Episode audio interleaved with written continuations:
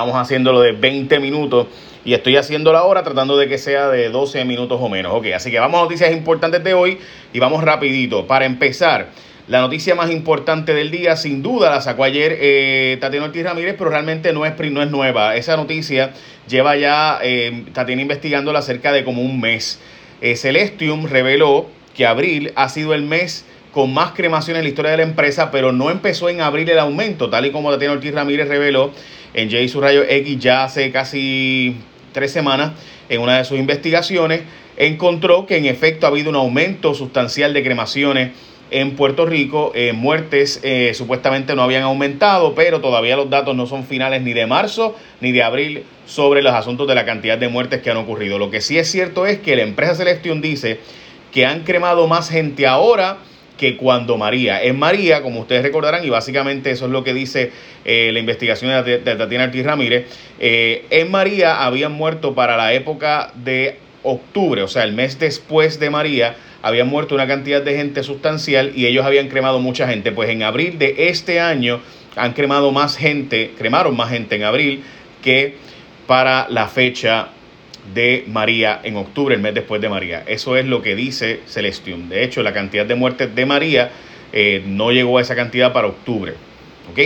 Bueno, la fecha de las elecciones es la próxima noticia. El profesor José Julián Álvarez González dice que sí se podrían cambiar la fecha de las elecciones, pero tiene que ser en noviembre. No puede ser en cualquier otra fecha de noviembre, tiene que ser en noviembre. Así que eh, las elecciones se quedan en este año. Lo cierto es que las primarias, el profesor de la Universidad de Puerto Rico, recinto de Río Piedras, que me dio clases a mi derecho constitucional, by the way, el mejor profesor que hay, en mi opinión, en Puerto Rico, pues resulta que José Julián eh, dice, eh, José Julián Álvarez González dice que no se puede cambiar la fecha. La primaria sí se va a cambiar, la fecha de la primaria hay una pelea, una, una guerra a matar entre eh, la gente de Johnny Méndez y Pedro Pierluisi y obviamente la gobernadora. La gobernadora que sea lo más tarde posible, Pedro Pierluisi que sea lo más pronto posible. Obviamente la gobernadora quiere atrasarlo porque tiene mucho dinero y pues le interesa ahora mismo pues ir gastando para poner a la gente contenta, entonces que voten por ella. Eso es parte de las estrategias políticas, así eso ocurre. Probablemente sería al revés si fuera al revés, así que no, no estoy diciendo en forma de crítica a la gobernadora, así es como funciona la política.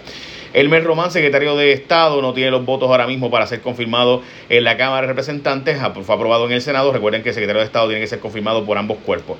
Esta noticia es una notición. Científicos crearon un anticuerpo que le gana al COVID en laboratorios. Es una notición esto porque estamos hablando de que, de nuevo, esto es en laboratorios.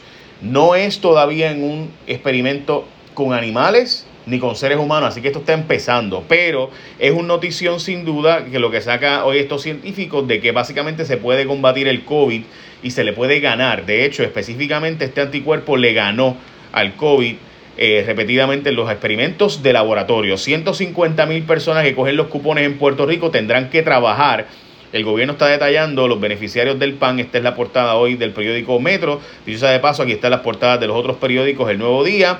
Eh, los ciudadanos respondiendo a las medidas de seguridad, ¿verdad? Y cuidándose en las calles. Eh, personal de confianza de Wanda Vázquez dice desconocer sobre las pruebas, de eso vamos a hablar ahora. Aquí está la portada del periódico Primera Hora sobre eh, los negocios y clientes tratando de buscar la manera de poder volver ¿verdad? a funcionar. Mientras los cruceros en agosto, Línea Carnival anuncia su plan para volver a operar en Estados Unidos. Los alcaldes se van para mañana empezar con el asunto de los comedores escolares y la portada del vocero se desligaron del lío. Obviamente todos los periódicos tienen en portada el regreso esta noche de Raymond y Raymond y sus amigos que regresa en vivo. Nosotros también, obviamente, Jason Rayo X sigue en, esta noche en vivo. Ok, como les decía, 150 mil eh, personas en Puerto Rico que cogen cupones van a tener que empezar a trabajar. Según los datos oficiales, esto está en el plan fiscal. Ok, la noticia de Itza García y su demanda contra Wanda Vázquez la voy a comentar ya mismo porque francamente es bastante largo lo que quiero decir y no lo voy a comentar ahora, pero es una bomba de tiempo lo que va a salir de ahí, créanme gente, es mucha, mucha información, mucha información lo que tenemos sobre eso. Bueno, próximas noticias, vamos ahora a noticias con calle, como ustedes saben, noticias importantes de hoy. Eh, vamos a decirles que, primero que todo, hay una historia que simplemente no es creíble. Eh, y es que Mabel Cabeza hoy va a estar en la Cámara de Representantes. Ayer, como ustedes saben, no estuvo ella. Llegó allí, pero la suspendieron para hoy porque se alargó demasiado los testimonios de los demás. Pero en síntesis, ayer salió que la subsecretaria de la Gobernación y el secretario de la Gobernación tienen las mismas funciones, hacen los mismos trabajos, uno no es supervisor del otro, nadie supervisa a nadie, para que tengan la idea, nadie supervisaba a Mabel Cabeza, o sea, nadie supervisaba a los asesores de la gobernadora en este asunto de eh, específicamente a Mabel Cabeza cuando nombraron para ser asesora de la, de la gobernadora, fue el secretario de la gobernación, eh, Antonio Pavón Valle, quien le dijo a la, a la doctora Quiñones de Longo que tenía que llevarse a la fortaleza, que era indispensable Mabel Cabeza, o sea, eh, no la pueden votar, es indispensable para la gobernadora, fue la gobernadora directamente quien nombró a Mabel Cabeza a estar en el Task Force, pero nadie, escuchen bien gente, nadie, absolutamente nadie la supervisaba, nadie supervisó las compras, nadie exigió temas sobre las compras.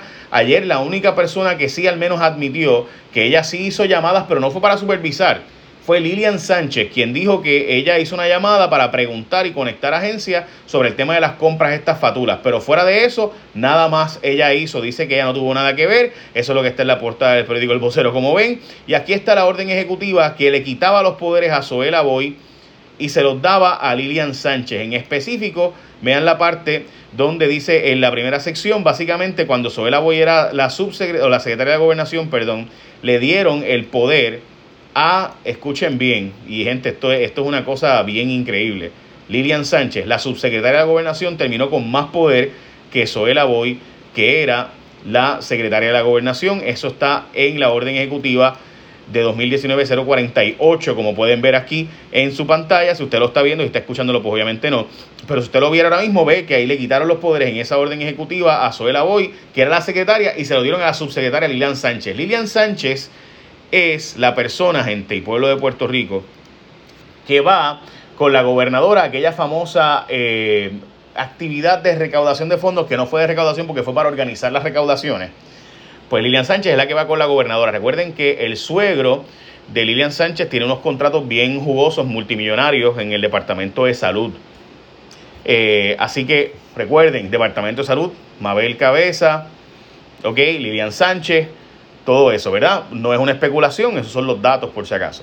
Eh, y él es el ex suegro y, abuelo de sus nietos por si acaso, no es nada, eh, no es un secreto, él se le preguntó incluso sobre eso. Como saben, hoy a las 10 de la mañana sigue Mabel Cabeza, pero a mí me parece que el testimonio más brutal fue el de Lilian Sánchez. No va a ser el de de Mabel Cabeza, porque aquí obviamente nadie sabía nadie, nada, perdón, nadie supervisaba nada. En fin, la historia es increíble. Vamos a hablar ahora de los comedores escolares y los alcaldes que finalmente tienen una estrategia sobre eso, sobre ese particular. Pero antes de hablar de los comedores y, Perdónenme, es que lo de Lilian Sánchez y, y Zoela Boy a mí me ha dejado, oh, o sea, simplemente es increíble cómo le quitan todos los poderes a la secretaria de la gobernación, se los dan a la subsecretaria para que parezca que la subsecretaria no tiene poder realmente es el verdadero poder. Eh, en Puerto Rico y que la subsecretaria no se reporte al secretario, sino que la subsecretaria no tiene esa estructura gerencial. Eso demuestra la estrategia que había desde siempre de Wanda Vázquez. Yo creo que eh, el pueblo, ayer el pueblo si no se da cuenta, ¿verdad? Bueno, como ustedes saben, los accidentes de tránsito siguen ocurriendo y la gente de ASC ha estado buscando la forma como experto seguro compulsorio de seguirte ayudando aunque sea en la distancia. Así que durante, por ejemplo, el mes de marzo y abril, si se te venció el malvete, tranquilo porque no va a haber multa y te das tiempo hasta el 31 de mayo. De hecho, la gobernadora dijo que podía extenderse el 31 de mayo. Así que no tienes que salir a inspeccionar el carro a toda prisa y nada por el estilo. Así que quédate en casa. Pero si ya quieres salir, ya puedes ir a centros de inspecciones y demás. Lo cierto es que ASC te ofrece todos los servicios incluyendo el pago de tu reclamación, todo sin que tengas que salir de tu casa. Desde que tú inició todo esto, por ejemplo, eh, la emergencia, se han procesado sobre 3.500 incidentes y pagado sobre 1.2 millones de dólares en reclamaciones por depósito directo y cheque. Así que no hay ningún problema contigo si tienes un accidente. Aún así, la gente de ASC, tu seguro compulsorio, si tú los escogiste a ellos, te resuelven todo incluso por WhatsApp. Por ejemplo, 24-7 por WhatsApp puedes escribirle a 999-4242, 787-999-4242 y ellos aceptan todo el tiempo llamadas o mensajes de texto y puedes hacer absolutamente todo por WhatsApp, todo, o sea, enviar los documentos, las fotos, los videos, todo lo que tú quieras. Y también puedes hacer los trámites por su página web, obviamente, a sctucompulsorio.com o llamando al 622-4242, 622-4242, 787-622-4242. Con ese puedes hacer toda reclamación desde tu casa para que te quedes en casa, pero tienes que haber escogido a ese obviamente son los expertos en seguro compulsorio. Bueno, seguimos con las noticias importantes de hoy. Como les había dicho, hay un documento confidencial de Donald Trump que muestra, esto salió en el New York Times, se dice los casos de COVID ahora van a subir bastante, pero como quiera hay que reabrir la economía. Es un documento que se le filtró al periódico New York Times, y ellos lo tienen, y publicaron todos unos datos, ¿verdad? Y de hecho el titular es As Trump pushes to reopen government, sees virus toll nearly doubling. O sea, se espera que duplique, y esta es la noticia que salió ayer en el periódico The New York Times sobre ese particular. Y la verdad es que eh, mete un poco de miedo, ¿verdad? Pensar que se va a duplicar la cantidad de casos de aquí al próximo mes. Por otro lado, pues es de esperarse que haya aumento de casos, así que eh, ahora va a entrar el eh, virus a la zona más rural de los Estados Unidos, así que debe estar propagándose el virus hacia las zonas más rurales de los Estados Unidos ahora. Ok, próxima noticia. Eh, como les habíamos dicho anteriormente, hay estudios, bastantes estudios que hablan de esto, que el COVID causa unos problemas eh, serios de coagulación y por tanto pues eh, ha ocurrido un aumento dramático en casos de derrames cerebrales y otras condiciones que se causan por coágulos en la sangre. así que eso deben saberlo también. afina la estrategia para comedores, como les había mencionado, y es que los comedores escolares van a empezar a servir mañana, se supone, uno por lo menos, uno por lo menos, ¿verdad? Eh, por pueblo va a estar sirviendo, pero a haber algunos pueblos que van a tener más de uno. Ok, importante, próxima noticia, gente. Esto es una demanda por 51 mil pruebas que la empresa quiere obligar al Departamento de Salud a aceptarlas. Como ustedes recordarán, esta empresa que se llama 313, la de Lemus, ¿verdad? La de eh, famoso eh, recaudador y persona vinculada al Partido Republicano y también eh, a personas del PNP en Puerto Rico, la empresa quiere obligar a Salud a aceptar estas pruebas. Importante que se sepa que estas pruebas le costaron a Puerto Rico 3.6 millones de dólares. Y es importantísimo esto porque estas 100 eh, mil pruebas que se compraron de 3.6 millones costaban realmente menos gente. Y escuchen esta cifra, costaban 2 dólares con 95 centavos. Puerto Rico las compró a 46 dólares. Esta empresa dice que el gobierno de Puerto Rico no las quiere coger. Recuerden que cuando se compraron no tenían autorización mínima de la FDA, ni la más mínima autorización de la FDA. Así que es importante que usted sepa ese detalle. Y están queriendo, están demandando al gobierno para obligarlo a que el gobierno reciba y les pague las otras que faltan por comprar. ¿Por qué el gobierno de Puerto Rico no va y le dice, o sea, cuando usted va y demanda al gobierno, usted sabe que usted está metiéndose contra un gigante. Típicamente usted no hace eso, porque usted lo hizo, no sé qué confianza tendrán ellos en que el gobierno las va a pagar. That's a great question. Y por último, entre las noticias importantes de hoy, quiero que vean esta historia. Hay una demanda que se ha radicado por parte de Itza García contra la gobernadora Wanda Vázquez Garcet. Esa demanda eh, honestamente a mí me sorprendió, eh, no me la esperaba, pero es una está fuerte. Voy a explicar por qué ahora. Esto es el Centro de Periodismo Investigativo quien publicó esta historia. Yo quisiera eh, que ustedes la leyeran, yo la publiqué ayer en mis redes sociales, está en mi Instagram, JFonsecaPR, en mi Facebook, JFonsecaPR. Está reclamando 5 millones de dólares Itza García y demás. Pero ¿por qué esto es una bomba? Y con esto termino el resumen de hoy. Por lo siguiente. Cuando Itza García sale del gobierno, cuando recuerden que era la secretaria social de la gobernación, fue por el WhatsApp Gate. La sacan del gobierno porque metió las patas y tenía un juez en, una, en un grupo de WhatsApp de la, de la campaña de Ricardo Rosselló. Sin duda hubo un error. Ahora, Itza García era la persona que eh, tenía una relación distante y se oponía a muchos de los contratos empujados por Elías Sánchez y su esposa. Esto fue lo que salió entonces. Y según diversas fuentes y aparente y alegadamente, ¿verdad? Había una relación bien hostil entre Itza y Elías Sánchez. Y Itza era la que supervisaba los contratos, así que ella continuamente, por ejemplo, si se quería empujar un contrato, pues ella pedía un RFP para que hiciera un proceso de competencia y si Elías se lo llevaba, pues se lo llevara, pero que hubiera competencia. Y lo mismo con Valerie. Pues ocurre que entre ellos dos había una, unos roces y hostilidad bastante fuerte. Y de repente la gobernadora, cuando era secretaria de justicia, logra al decir que Itza García la había amenazado e intimidado que Ricardo Rosselló la vote.